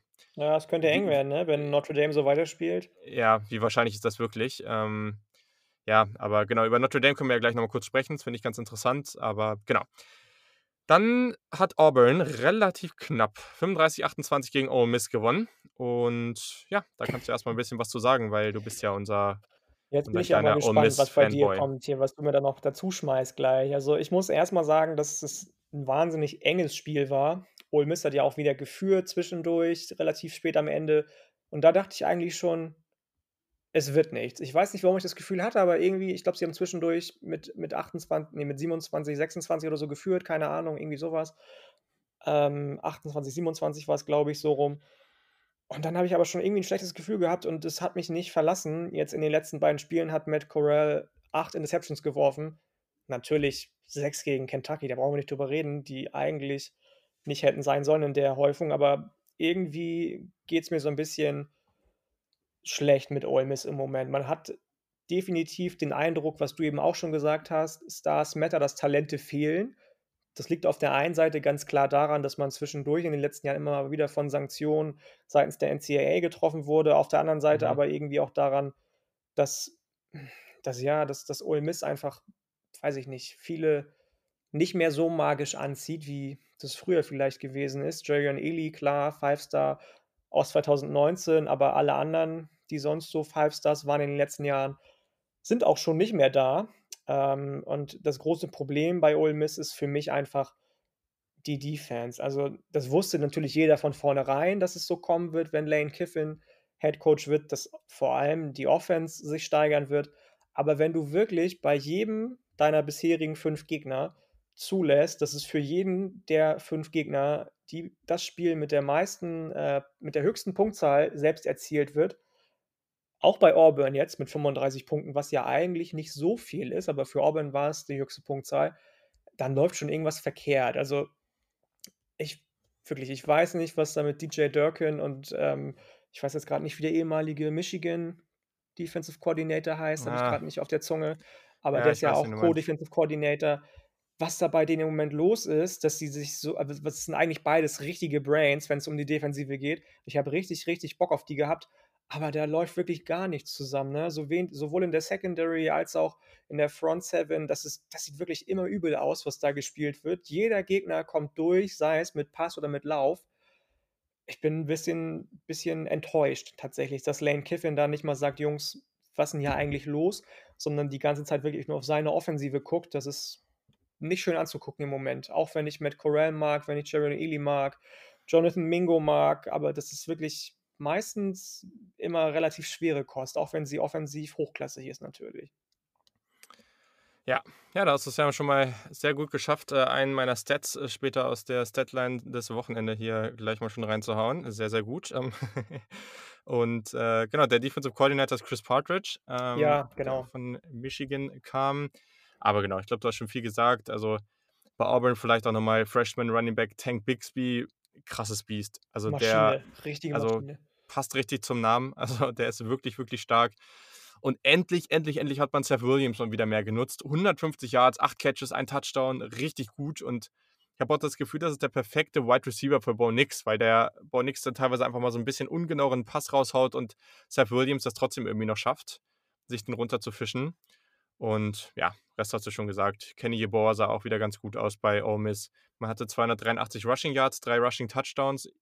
Hätte ich jetzt so nicht gedacht gegen diese Auburn Defense, dass man da eher über den Run kommt, aber gereicht hat es ja leider trotzdem nicht. Ja. Nee, so. nee. Ich war auch wie du ein bisschen überrascht von Bo Nix, dass der auch so ein bisschen wieder mal zeigen konnte, warum er eigentlich so hoch dekoriert war, aber das lag dann ja wahrscheinlich, du hast es auch schon gesagt, an Seth Williams auch vor allem. Mhm. Genau, genau. So, dann Florida State, die letzte Woche noch gegen UNC gewinnen, verlieren diese Woche dann wieder gegen Louisville, die bisher eigentlich nur bei 2 und 4 stehen. 16 zu 48, also sind so richtig untergegangen. Das Trio aus Malik Cunningham, Running Back Javian Hawkins und Wide Receiver Tutu Atwell, die waren richtig on fire, haben richtig gut was produziert und Florida State mal so ordentlich abgeschossen. Das war ziemlich stark von den Cardinals. Ähm, genau, dann, wir haben es eben ja schon angesprochen, Rutgers, hier sind wieder richtig am Start, die Guten. 38 zu 27 Sieg gegen Michigan State. Da gibt es gleich auch noch eine schöne Statistik zu. Aber erstmal wichtig, dass, äh, dass das Team von Greg Schiano da so einen Sieg erringen konnte. Das war ganz, ganz bedeutend. Und Michigan State, ich sag mal so, das könnte eine lange Saison für die Spartans werden, oder? Immerhin haben sie schöne Uniformen. Das ist ja schon mal was. Also, Nein, ich glaube auch. Also so viele Fehler, wie die gemacht haben in der kompletten Defensive, das geht auf keine Kuhhaut, glaube ich. Normalerweise hätten sie das Spiel ganz easy peasy gewinnen müssen, aber defensiv und offensiv ist da wirklich gar nichts passiert bei denen. So viele haarsträubende Fehler, die sich kein Highschool-Coach ausdenken kann. Nee, also ich bin wirklich geschockt gewesen, wie man so schlecht spielen kann, beziehungsweise mhm. so unkonzentriert sein kann vor allem. Ja, ja, ja, mehr kann ich dazu eigentlich auch nicht sagen. Also, das äh, war schon sehr, sehr schlecht und das darf dir gegen Rutgers eigentlich auch nicht passieren, aber umso besser für die Jungs von Greg Schiano. Ja, dann Alabama, Tennessee. So, da habe ich mir, vorher habe ich mich ja über Social Media immer schon so ein bisschen lustig gemacht, äh, so nach dem Motto, äh, führen sie mit, führt Alabama mit mehr oder weniger als 20 Punkten zur Halbzeit. Aber ja, das, ich sag mal so, es war am Ende wieder ein extrem deutlicher Sieg für Alabama. Also da gab es eigentlich überhaupt keine Probleme. Das war, ja, Alabama hat gut gespielt, gewinnt am Ende 48-17. Ja, nur leider hat sich Jalen Waddle beim Opening Kick auf den Knöchel gebrochen und fällt das restliche Jahr aus das war es dann halt wohl wahrscheinlich auch mit seiner College-Football-Karriere. Ganz, ganz, ganz bitter für Alabama, weil das ein unglaublich wichtiger Spieler ist und auch hier Top 5 Wide Receiver im College Football, unglaublich dynamisch und ja, also richtig traurig auf jeden Fall und daher das, ja, Alabama gewinnt, aber kommt dann eben doch geschwächt aus dieser Partie. Vielleicht kannst du da erstmal nochmal kurz zu Tennessee ein bisschen sagen, wie du dieses Spiel so wahrgenommen hast. Du hast mir ja auch schon ein paar Nachrichten geschickt und etwas frustriert dabei gewirkt. Also, ähm, ja, also genau, meine, wie war das so? Was, was willst du tun? Ne? Ist, ist der viel gescholtene Jared Gorantano sah gar nicht so schlecht aus. Jetzt am Wochenende hat wahrscheinlich nicht viel richtig machen können bei der ganzen ähm, restlichen Mannschaft von Tennessee am Wochenende und vor allem bei den ganzen komischen Entscheidungen, die getroffen wurden von Head Coach und Offensive Coordinator. Also ich weiß wirklich nicht, was die beiden reitet, aber jedes Mal beim dritten und sieben, dritten und acht laufen zu wollen, das entzieht sich vollkommen meiner Kenntnis, warum das so sein muss, auch wenn du natürlich mit Eric Gray einen relativ guten Running Back hast, der aber meiner Meinung nach einfach auch noch nicht physisch genug ist, um sowas ständig hinzubekommen, dann, dann ist eigentlich schon alles gesagt, ja. Also auf der einen Seite sagt man, man vertraut in Jared Gorantano, auf der anderen Seite lässt man bei 3 und 8 immer laufen. Das passt für mhm. mich einfach vorne und hinten nicht zusammen. Dann kommt dazu, dass die Secondary quasi nicht existent ist, dass jeder Ball von Alabama ankommt und nicht irgendwie deflected wird, intercepted wird oder sonst irgendwas. Das hat mir auch nicht so gut gefallen. Und wenn dann noch so eine komische Aussage nach dem Spiel von Pruitt dazu kommt, der Jalen Hyatt hat spielen lassen, als einzigen Freshman offensiv, der augenscheinlich wirklich besser ist als alles andere, abgesehen vielleicht von Josh Palmer, was man auf Wide Receiver hat. Dann aber gesagt wird, ähm, die Freshmen spielen nicht, weil es ist nicht die richtige Art und Weise, ein Programm aufzubauen. Die, die das verdient haben zu spielen, die wissen das und auch alle Freshmen wissen das. Weiß ich nicht. Wenn man wirklich so blind ist und Willens die besseren Spieler rauslässt, die größer, schneller, stärker sind, was auch immer, dann hast du auch eigentlich nicht so viel, auch wenn ich großer Jeremy, Jeremy Pruitt-Fan bin, nicht so viel auf der Headcoach-Position verloren, muss ich ganz ehrlich mhm. sagen. Er hat jetzt 30 Spiele gespielt mit Tennessee, 15 gewonnen, 15 äh, verloren, hat von den 15 Niederlagen 12 mit 21 oder mehr Punkten verloren, wenn man sich mal vor Augen führt, dass die beiden, die vorher da waren, jeweils nur sechs Niederlagen mit 21 oder mehr Punkten hatten bei den ersten 15 und die ja geschasst wurden von den Fans von allen anderen, dann ist es schon irgendwie eine komische Statistik weiß ich nicht. Ich bin ein bisschen, ja, du hast es schon gesagt, enttäuscht einfach und desillusioniert, was diese Saison angeht. Natürlich war klar, dass es ein harter Schedule wird, aber dass man so spielt, nachdem man eigentlich ähm, mit 8 und 0 in die, ins dritte Spiel gegangen ist, als dann die erste Prüfung kam, hätte ich auch nicht gedacht. Hm. Und Alabama, hast du schon gesagt. Natürlich hm. ist jetzt erstmal Jalen Waddle raus, aber sie haben ja auch John Matchy zum Beispiel. Ganz genau. Also für, für die, die sich jetzt wundern, äh, nur ganz kurz, also bei, bei Yannick, da äh, chillt keine Giraffe im Hintergrund oder so. Das ist äh, nur seine, seine Hündin. Ach, hört man das? Ähm, ja, sorry, Entschuldigung. Nö, ach, gar nicht schlimm. Nö, nö, also, Wir sind ja relativ spät dabei heute, die muss gleich mal raus, wenn wir fertig ja, sind. alles gut. Ist doch immer, immer positiv, finde ich, äh, wenn, wenn Hunde in Podcasts sind. Das finde ich eigentlich immer lustig, deswegen. gern gesehene Gast, Gast auf jeden Fall. Also, genau. Aber ja, Alabama sonst natürlich stark, du hast es gesagt. Also, John Matchy, der ist echt, das ist ein krass guter Deep Ball Receiver. So gut. Sieben Catches für 151 Yards, also so gute Concentration. Die Ball Skills sind hervorragend. Ja, Devonta Smith müssen wir eigentlich nicht mal viel drüber sagen. Also, genau. Nigel Harris überzeugt wieder mit über 150 All-Purpose Yards, drei Rushing Touchdowns. Nigel Harris hat äh, zum aktuellen Zeitpunkt bereits 14 Touchdowns diese Saison. Das muss man sich einfach mal so reinpfeifen. Also Monster. Also, und ich dachte schon, Brees Hall hat mit acht viele. ja, genau. Wahnsinn. Also auch, auch teilweise, was der in Short Yardage Situationen macht. Da gab es ein Play, da ist er so, da ist er erst East-West gelaufen. Und da waren, glaube ich, echt so drei, vier Tennessee-Defender direkt vor ihm. Und er hat es trotzdem irgendwie geschafft, noch diese zwei Yards rauszuholen. Und das war so gut. Also es gibt eigentlich nie eine Situation, wo man sich sicher sein kann, dass er nun echt gestoppt ist. Ganz, ganz stark. Mac Jones, zwar ohne Passing-Touchdown, aber wieder 387 Yards, 25 äh, von 31 aus dem Feld, äh, zusätzlich ein Rushing-Touchdown. Also das war wirklich gut. Und daher, genau, also ich fand das ähm, wieder von Alabama eine gute Vorstellung. Und man muss jetzt einfach mal gucken, wie man so weiter da durchgeht. Aber man hat ja immer noch zwei sehr, sehr gute Wide Receiver. Ja. Absolut. Genau, dann äh, zum nächsten Spiel nochmal kurz. Ähm, auch ohne Rondé Moore gewinnt Purdue gegen Iowa 24-20. Relativ überraschend, würde ich sagen. Running Back Sander Horvath hat 129 Rushing Yards und Sophomore Wide Receiver Devin, äh, David Bell natürlich mit 13 Catches für 121 Yards und drei Touchdowns. Richtig gut. Notre Dame gewinnt sehr deutlich gegen Pitt, 45 zu 3. Ihren Book mit schwacher Completion Percentage, also ganz knapp nur über 50 Prozent, aber trotzdem drei Touchdowns, keine Interception.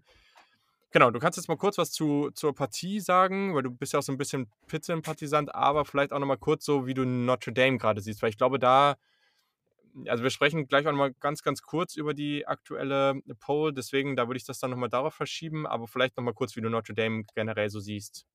Mhm, mhm. Also Pittsburgh war einfach nur peinlich, das muss man, glaube ich, so deutlich sagen. Ich habe auch schon die ersten Foren-Einträge gesehen, die gesagt haben, Pat Narduzzi feiert und dann dachte ich erst so, wow, geil, endlich ist er weg, aber es stimmt gar nicht.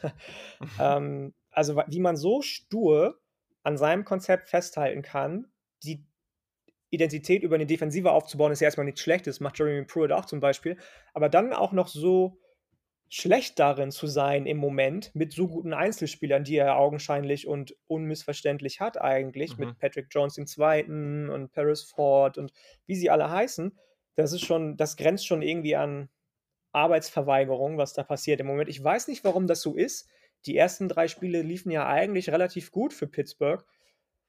Ähm, und wenn man dann jetzt zu Hause sogar gegen Notre Dame spielt und dann sich so ja einlullen lässt von der ganzen Notre Dame Mannschaft, die, du hast es schon gesagt, nun wirklich nicht das Gelbe vom Ei ist, auch wenn sie überzeugend gewonnen hat, ähm, und auch noch die eigene Identität sucht. Mhm. Ja, das ist ich fand es, wie gesagt ich fand es 'n bisschen peinlich. Ich finde es ganz schlimm, dass dann solche Aussagen getätigt werden wie: „Ja, mein erster Quarterback ist ja weg. Deswegen lasse ich den Ersatzquarterback spielen, Joey Yellen, gehe aber kein Risiko ein. Also, lass den irgendwie nur ganz kurze Pässe werfen.“ Und, ähm, dass da dann nicht viel bei rumkommen kann, wenn du auch noch kein Run-Game hast, was Pitt augenscheinlich auch nicht hat. Ist mein Lieblingswort heute, glaube ich, augenscheinlich, dann macht man eben nur 3 Punkte. Also Ja.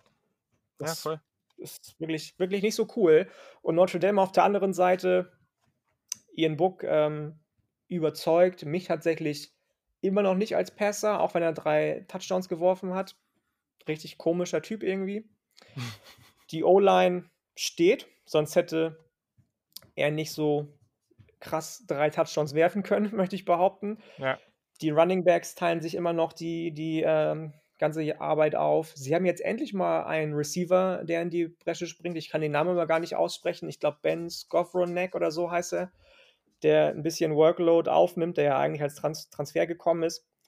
Mhm. Und ich bin gespannt tatsächlich, wenn sie dann gegen Clemson spielen spielen sie, glaube ich, ne? Also, ich bin nicht so so firm mit dem ACC-Schedule, aber ich glaube, Notre Dame und Clemson spielen gegeneinander.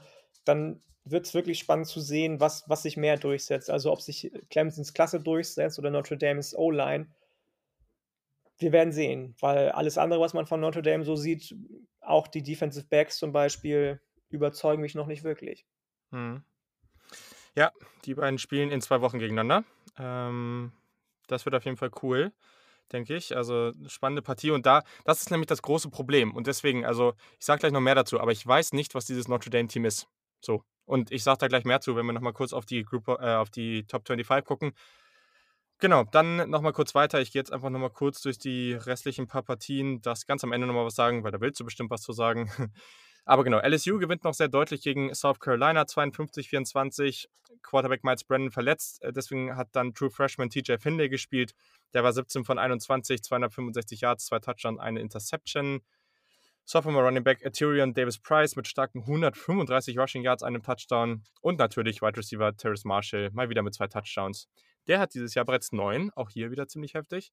Mhm. Und genau, dann, äh, True Freshman Corner Cornerback Elias Ricks mit einem Pick 6, auch schön zu sehen. Und außerdem hat Trey Palmer mit einem, ja, dann doch recht verrückten Kickoff-Return-Touchdown für die Tigers. Also, der hat den Ball erst verloren und dann wieder aufgeho hoben und ist dann los. Und, ähm, der hat den ersten Kickoff-Return-Touchdown im Tiger Stadium seit 1981 erzielt. Das ist natürlich auch heftig, dass so was so lange nicht passiert. Ziemlich crazy. Ja. Ähm, genau, dann hat Miami noch relativ knapp gegen Virginia 19-14 gewonnen. Das war jetzt nix Besonderes. Derrick King und Senior Wide Receiver Mike Harley aber mit 'ner ganz guten Connection. 10, äh, Receptions, 170 Yards, 1 Touchdown. Aber ja, Miami bekleckert sich ja auch grad nicht mit Ruhm. Und dann natürlich am Ende der Blick auf unser aller Lieblingsquarterback und BYU, Zach Wilson. BYU Ja. gewinnt 52-14 gegen Texas State.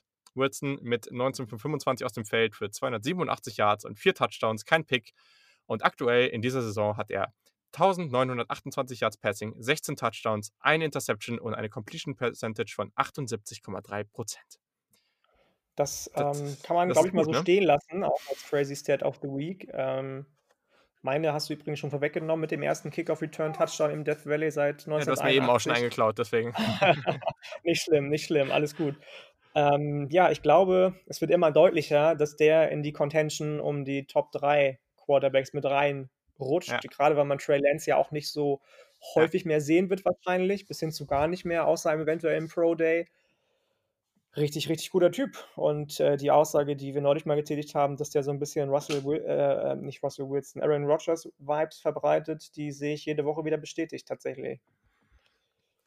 Ich bin unglaublich gespannt und ich bin also, ich ich glaube, es gibt halt also, ich glaube, alle werden sich einig sein am Ende, dass Trevor Lawrence wahrscheinlich irgendwie die die 1 ist und vielleicht hat dann der Natürlich. eine oder andere Ja. noch also, es hängt natürlich davon ab, wie Justin Fields jetzt weiterspielt und ob jemand den einen oder anderen vielleicht noch ganz toll findet und auf 'n ähnlich hohes Level heben wird. Aber ich glaube, alle werden erst mal Lawrence hoch haben. Aber ich bin so gespannt darauf, was danach passiert und und und wie danach die Evaluation so stattfindet. Also, da bin ich jetzt schon richtig hyped drauf und ich bin ja eh 'n großer Fan von der Draft Season, deswegen, ähm, ja, wird auf jeden Fall spannend.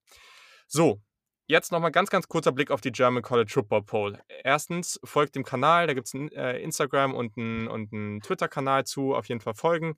Ähm, ich habe da auch gerade mit dem Saturday Kick äh, Twitter-Account auch nochmal was ähm, geretweetet, also dann seht ihr das da direkt. Und genau, also es ist jetzt so, aktuell haben wir, ich lese mal kurz die Top 10 nur vor, ähm, das, das sollte jetzt erstmal reichen, aber da haben wir Clemson, Alabama, auch die einzigen Teams, die First Votes, äh, also First Placed Votes bekommen haben. Dahinter dann auf drei Notre Dame, auf vier Ohio State, fünf Oklahoma State, sechs BYU, sieben Cincinnati, acht Georgia, neun Michigan, zehn Wisconsin, elf Notre Dame, äh, North Carolina und so weiter. Also erstmal, wir waren uns ja beide schon einig, dass wir beide Michigan ähm, vor Ohio State hatten. Ohio State jetzt hier deutlich höher. Ähm, und genau, dann hatte, oder der Punkt, der eigentlich für mich jetzt hier relevant ist, den ich gerne mal dich fragen will. Ich finde das gut, dass BYU so hoch ist, weil die, die hatte ich auch so hoch. Aber Notre Dame an drei, ich habe die noch nie so hoch gesetzt, weil ich mir die ganze Zeit denke, vielleicht sind sie so gut, vielleicht auch nicht. Aber Notre Dame hat irgendwie noch keine Partie gehabt oder noch nie so richtig gezeigt für mich, dass sie wirklich so gut sind. Also jetzt Oklahoma State hat in der Big 12 schon viel, also gute Partien gewonnen ähm, und steht da irgendwie meiner Meinung nach ein bisschen anders da. Also ich weiß nicht, vielleicht liege ich damit auch falsch, aber ich fand es irgendwie schwierig, Oklahoma State oder sogar BYU am aktuellen Zeitpunkt irgendwie unter Notre Dame zu packen. Aber vielleicht bin ich da auch einfach zu negativ. Ähm, das kann sein. Sorry erstmal für den kleinen, ich weiß nicht, ob du es gehört hast, wahrscheinlich Ballerei-Ausfall äh, hier. Das passiert, wenn du eine Hündin hast, die, die raus muss. Ähm, mein Mikro ist gerade kurz runtergefallen. Ähm, ja, ich glaube, du bist ein bisschen zu negativ. Ich, mir gefällt schon, was ich sehe, muss ich ganz ehrlich sagen, auf eine ganz, ganz komische Art und Weise. Aber keiner weiß so genau, du hast es eben auch schon gesagt, wofür Notre Dame jetzt eigentlich steht. Und mhm. dafür mhm. machen sie es, finde ich, relativ gut und oft auch, außer jetzt vielleicht gegen Louisville, die Woche davor ähm, überzeugend. Ich finde tatsächlich, wenn du, ja, es ist so ein zweischneidiges Schwert, wenn du mit dem Namen, den Notre Dame hat, dann endlich mal einer Conference angehörst und dann bisher alle Spiele gewinnst, bist du meiner Meinung nach schon in der Range. Also auf drei muss jetzt nicht unbedingt sein, da gehe ich mit dir, auch wenn ich gestehen muss, dass ich sie an drei gesetzt habe. Ähm, vielleicht wäre auch vier, fünf, sechs okay, aber wenn dann zum Beispiel man sich Georgia anguckt, Texas AM anguckt, Florida mhm. anguckt, die ich auch alle niedriger gerankt habe, und anguckt, dass viele Mannschaften, viele andere Mannschaften noch nicht so viele gespielt haben einfach, dann finde mhm. ich es schon okay, die an drei zu setzen, muss ich gestehen, weil man von denen dann mhm. doch schon mehr gesehen hat einfach. Mhm.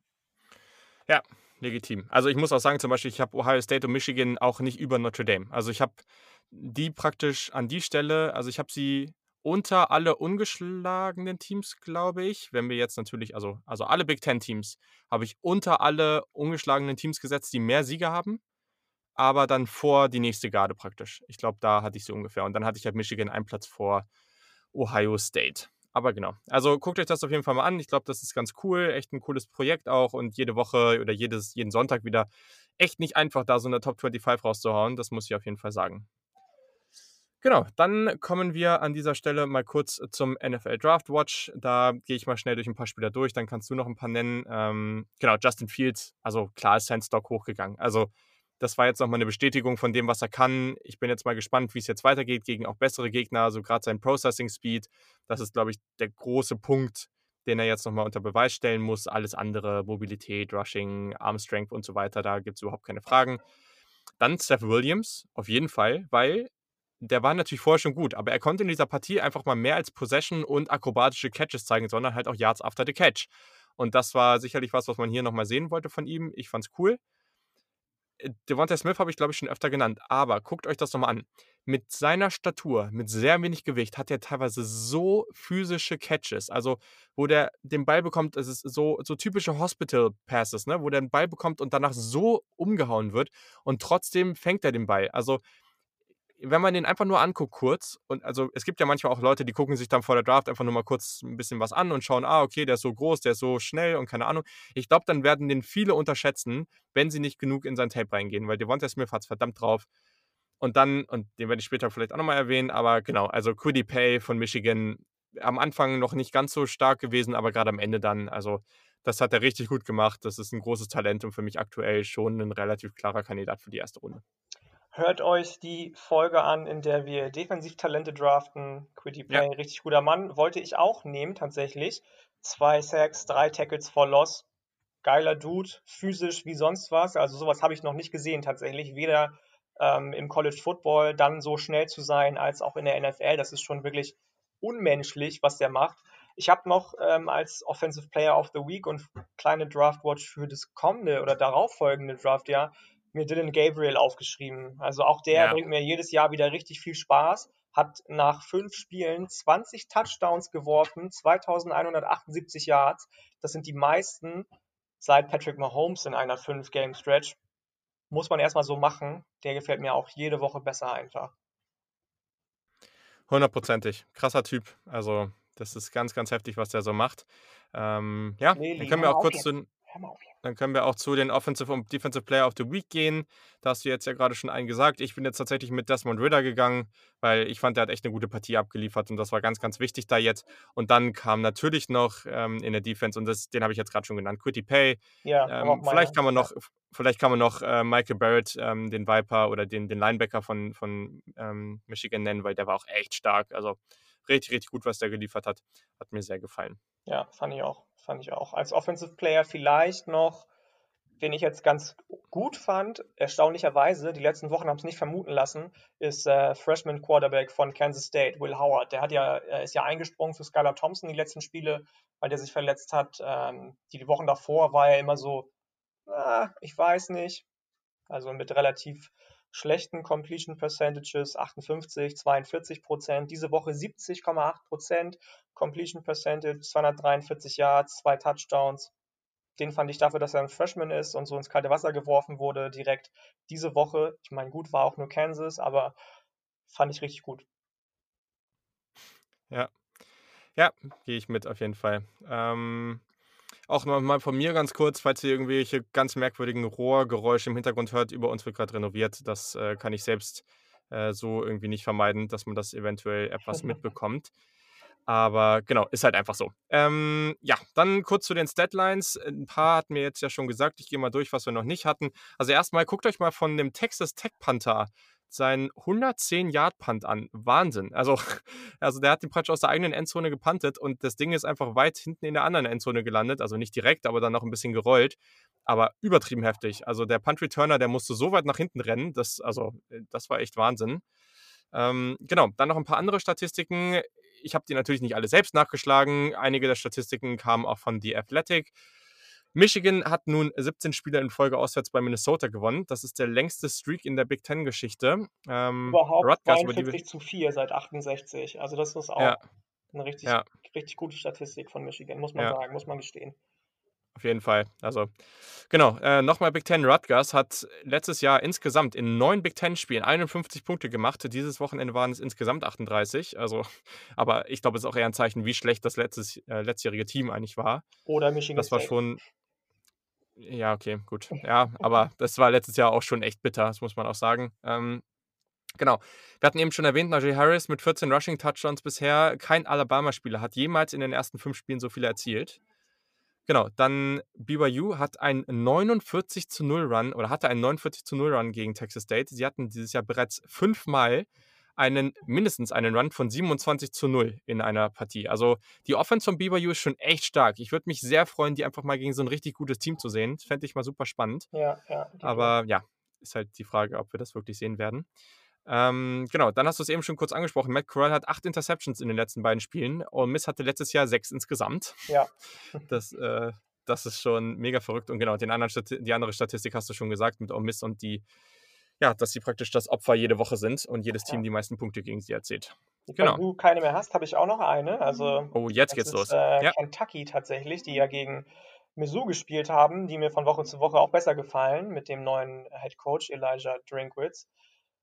Ähm, erstmal finde ich Larry Roundtree grandios. Ich glaube, der ist jetzt der All-Time Third Leading Rusher oder Fourth Leading Rusher inzwischen bei, bei Missouri. Ähm, aber Kentucky hat zum Beispiel nur 46 Yards Passing gehabt. Und ich war ja noch nie der größte Fan von Terry Wilson, aber dafür, dass du so eine gute O-Line hast und eigentlich auch relativ gute Receiver, finde ich 46 Yards Passing schon traurig. Ja, ja, hundertprozentig. Also, ich finde auch, so langsam ist vielleicht auch einfach Zeit für einen der vielzähligen Backups. Die haben echt viele talentierte Backups da. Deswegen, weiß ich nicht, vielleicht sollte man da mal was ausprobieren. So, ähm, genau, eine vielleicht noch neue Kategorie, ich weiß gar nicht, ob ich es letzte Woche auch schon hatte, ist The Biggest Win of the Week. Also, was war so das bedeutsamste, der wichtigste Sieg? Jetzt gar nicht zwingend, muss gar nicht immer zwingend dann sein, dass das so das große Spiel war. Aber genau, für mich war es diese Woche, auch wenn Indiana natürlich wichtig war, aber für mich war das Oklahoma State, einfach in der Big 12 da jetzt so im Driver's Seat zu sein, fand ich ganz, ganz wichtig. Wen würdest du da vorne sehen? Ähm, ja, ähnlich. Also, ich hätte auch entweder die genommen oder tatsächlich dann Michigan, um eben mal auszudrücken, Mhm, ja. dass die vielleicht dieses Jahr wirklich mal wieder for real sind mit Jim Harbaugh, was ja die letzten Jahre immer nicht so gut geklappt hat. Ja, das ist ja, glaube ich, auch sein erster Starting Quarterback, den er selber rekrutiert hat oder sowas. Ich glaube, irgendwie so eine Statistik war das. Ähm, bin mir aber gerade nicht mehr ganz sicher. Aber ja, also ich bin, äh, ja, ich, ich will natürlich nicht sehen, dass Michigan am Ende zu gut wird, aber ich bin auf jeden Fall sehr gespannt und bleibe weiterhin dabei, dass ein gutes Michigan auch genau wie ein gutes, äh, weiß nicht, Texas, Florida State, USC äh, grundsätzlich erstmal gut für den College Football ist. So. Und jetzt starten wir dann auch, also wir, ihr merkt schon, bei uns beiden ist irgendwie im Hintergrund irgendwie ein bisschen zu viel los, deswegen werden wir vielleicht etwas schneller durch die Spiele der nächsten Woche gehen, aber da ist auch gar nicht mal so viel. Also nächste Woche hat natürlich ein spannendes Spiel, was relativ spät kommt, aber der College Football wird uns schon wieder überraschen, aber erstmal auf dem Papier ist das jetzt nicht die hochkarätigste Woche ever, aber wir gehen mal durch ein paar Partien durch. Also, wir starten erstmal mit Georgia, die wieder zurückkommen. Die hatten ja Pause diese Woche gegen Kentucky. Und ich tippe da aber trotzdem auf Georgia. Wen siehst du vorne? Ja, ich auch. Also gerade nach der Vorstellung diese Woche, beziehungsweise vergangene Woche jetzt von Kentucky, ähm, bin ich definitiv bei Georgia. Das scheint sich doch wieder alles einzuspielen jetzt mit dem neuen Quarterback.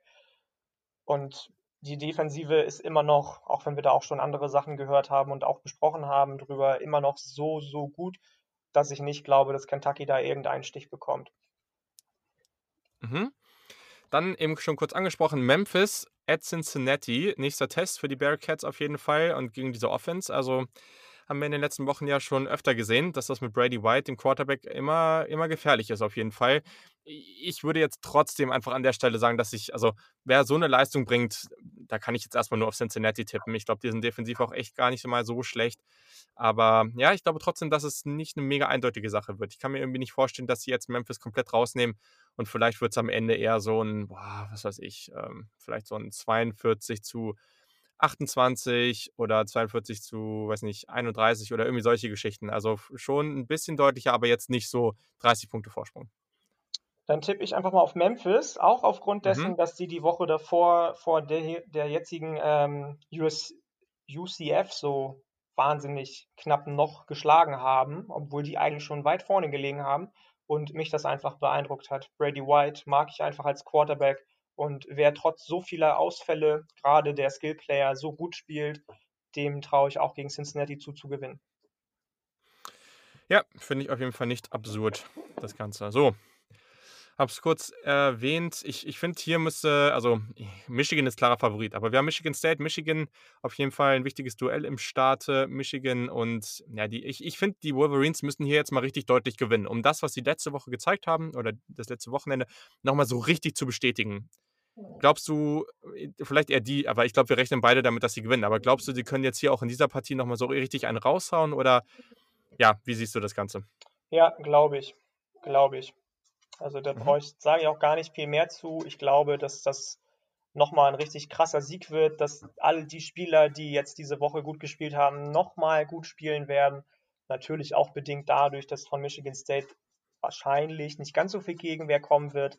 Aber ich kann mir nicht vorstellen, dass es da jetzt irgendein Drop-off gibt von Michigan-Playern. Mhm. Okidoki. Dann Notre Dame at Georgia Tech, auch hier ganz interessant. Ähm, glaubst du, dass die Fighting Irish hier vielleicht geärgert werden können von Jeff Sims und Co.?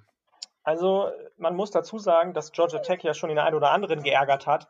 Ja. Die letzten Wochen sah es jetzt aber nicht so gut aus, muss man dann auch ehrlicherweise gestehen. Und ich glaube schon, dass sie sie ärgern können. Ob das es für einen Sieg reicht, glaube ich aber nicht. Okay, glaube ich auch nicht. Gut.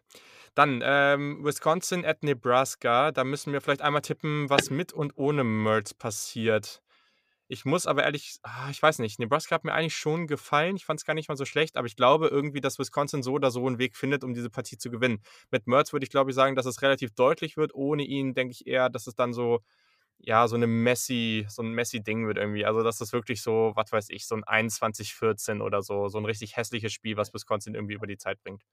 Ja, muss ich muss ich genauso mitgehen. Also, das da sind wir uns, glaube ich, beide einig. Nebraska sieht besser aus als die letzten Jahre, aber dass es gegen so ein Powerhouse wie Wisconsin in der Conference reicht, auch wenn die mhm. mit einem wahrscheinlich Third-String-Quarterback spielen, glaube ich einfach nicht. Dazu ist die Gesamtheit von Wisconsin einfach zu eingeschworen, eingespielt, als dass da ähm, ein dann doch relativ unerfahrenes Nebraska-Team irgendwelche Stiche sehen könnte.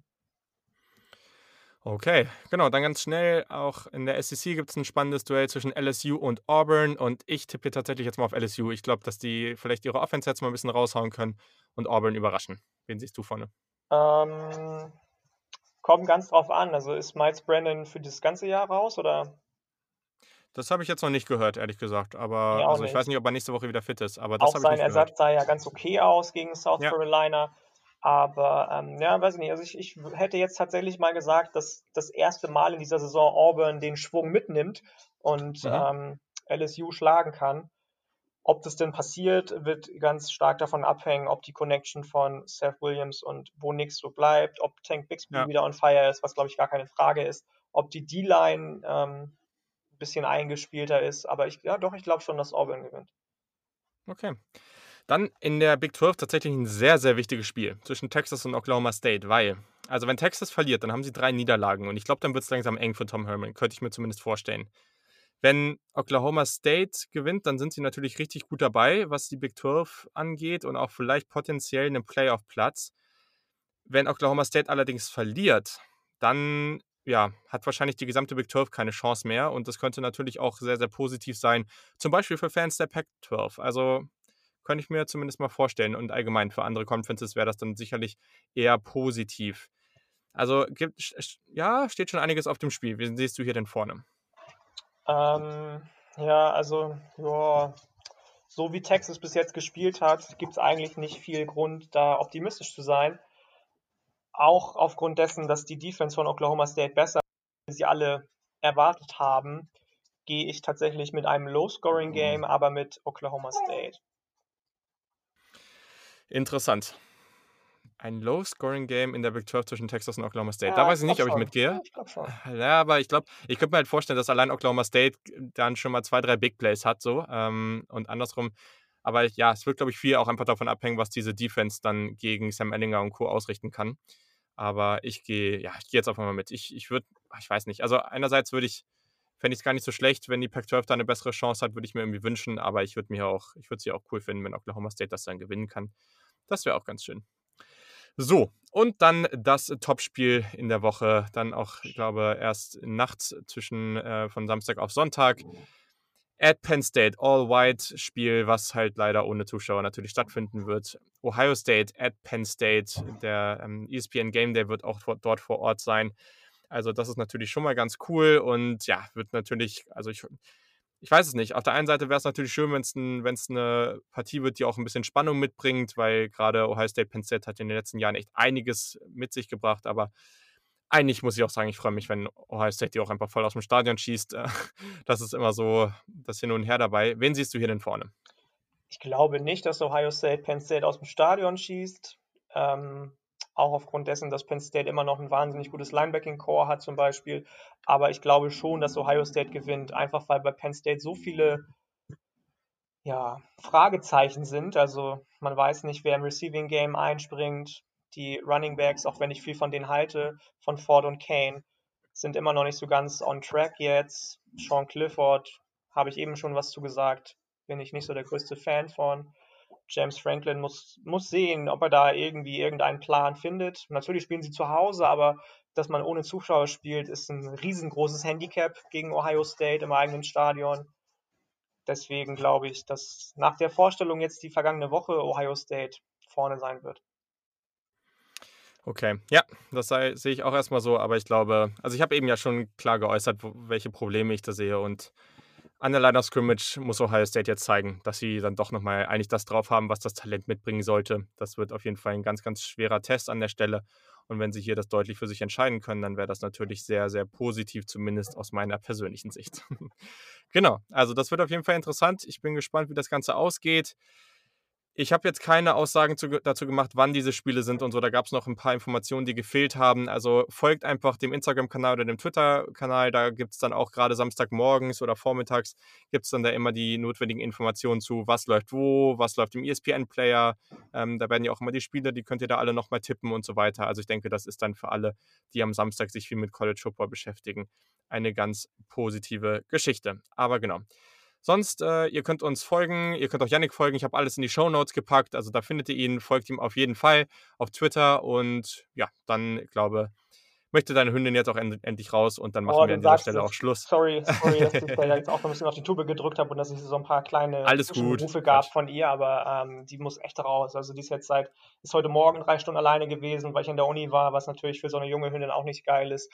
Ähm, ja. Und wartet jetzt eigentlich schon seit einer Dreiviertelstunde daraus, dass sie mal sich bewegen kann, ihr Geschäft erledigen kann und so weiter und so fort. Wir müssen, wir müssen echt. Also, genau, dann, äh, dann macht ihr das mal und ja, vielen Dank, dass du dabei warst. Sehr gerne, immer wieder gerne. Danke, danke dir. Perfekt, also dann wünsche ich euch eine hervorragende Woche, ganz viel Spaß und genau, wenn irgendwelche Fragen offen geblieben sind, dann meldet euch einfach oder wenn ihr irgendwelche Fragen habt, die ihr irgendwie auf irgendeine andere Art und Weise beantwortet haben wollt oder behandelt haben wollt, dann mach mir noch irgendeine andere Folge, ein YouTube-Video oder sonst was. Also es wird genug Möglichkeiten geben oder es einfach auf Twitter zu beantworten. Dann meldet euch immer gerne und dann wünsche ich euch eine tolle Woche und bis zum nächsten Mal. Ciao.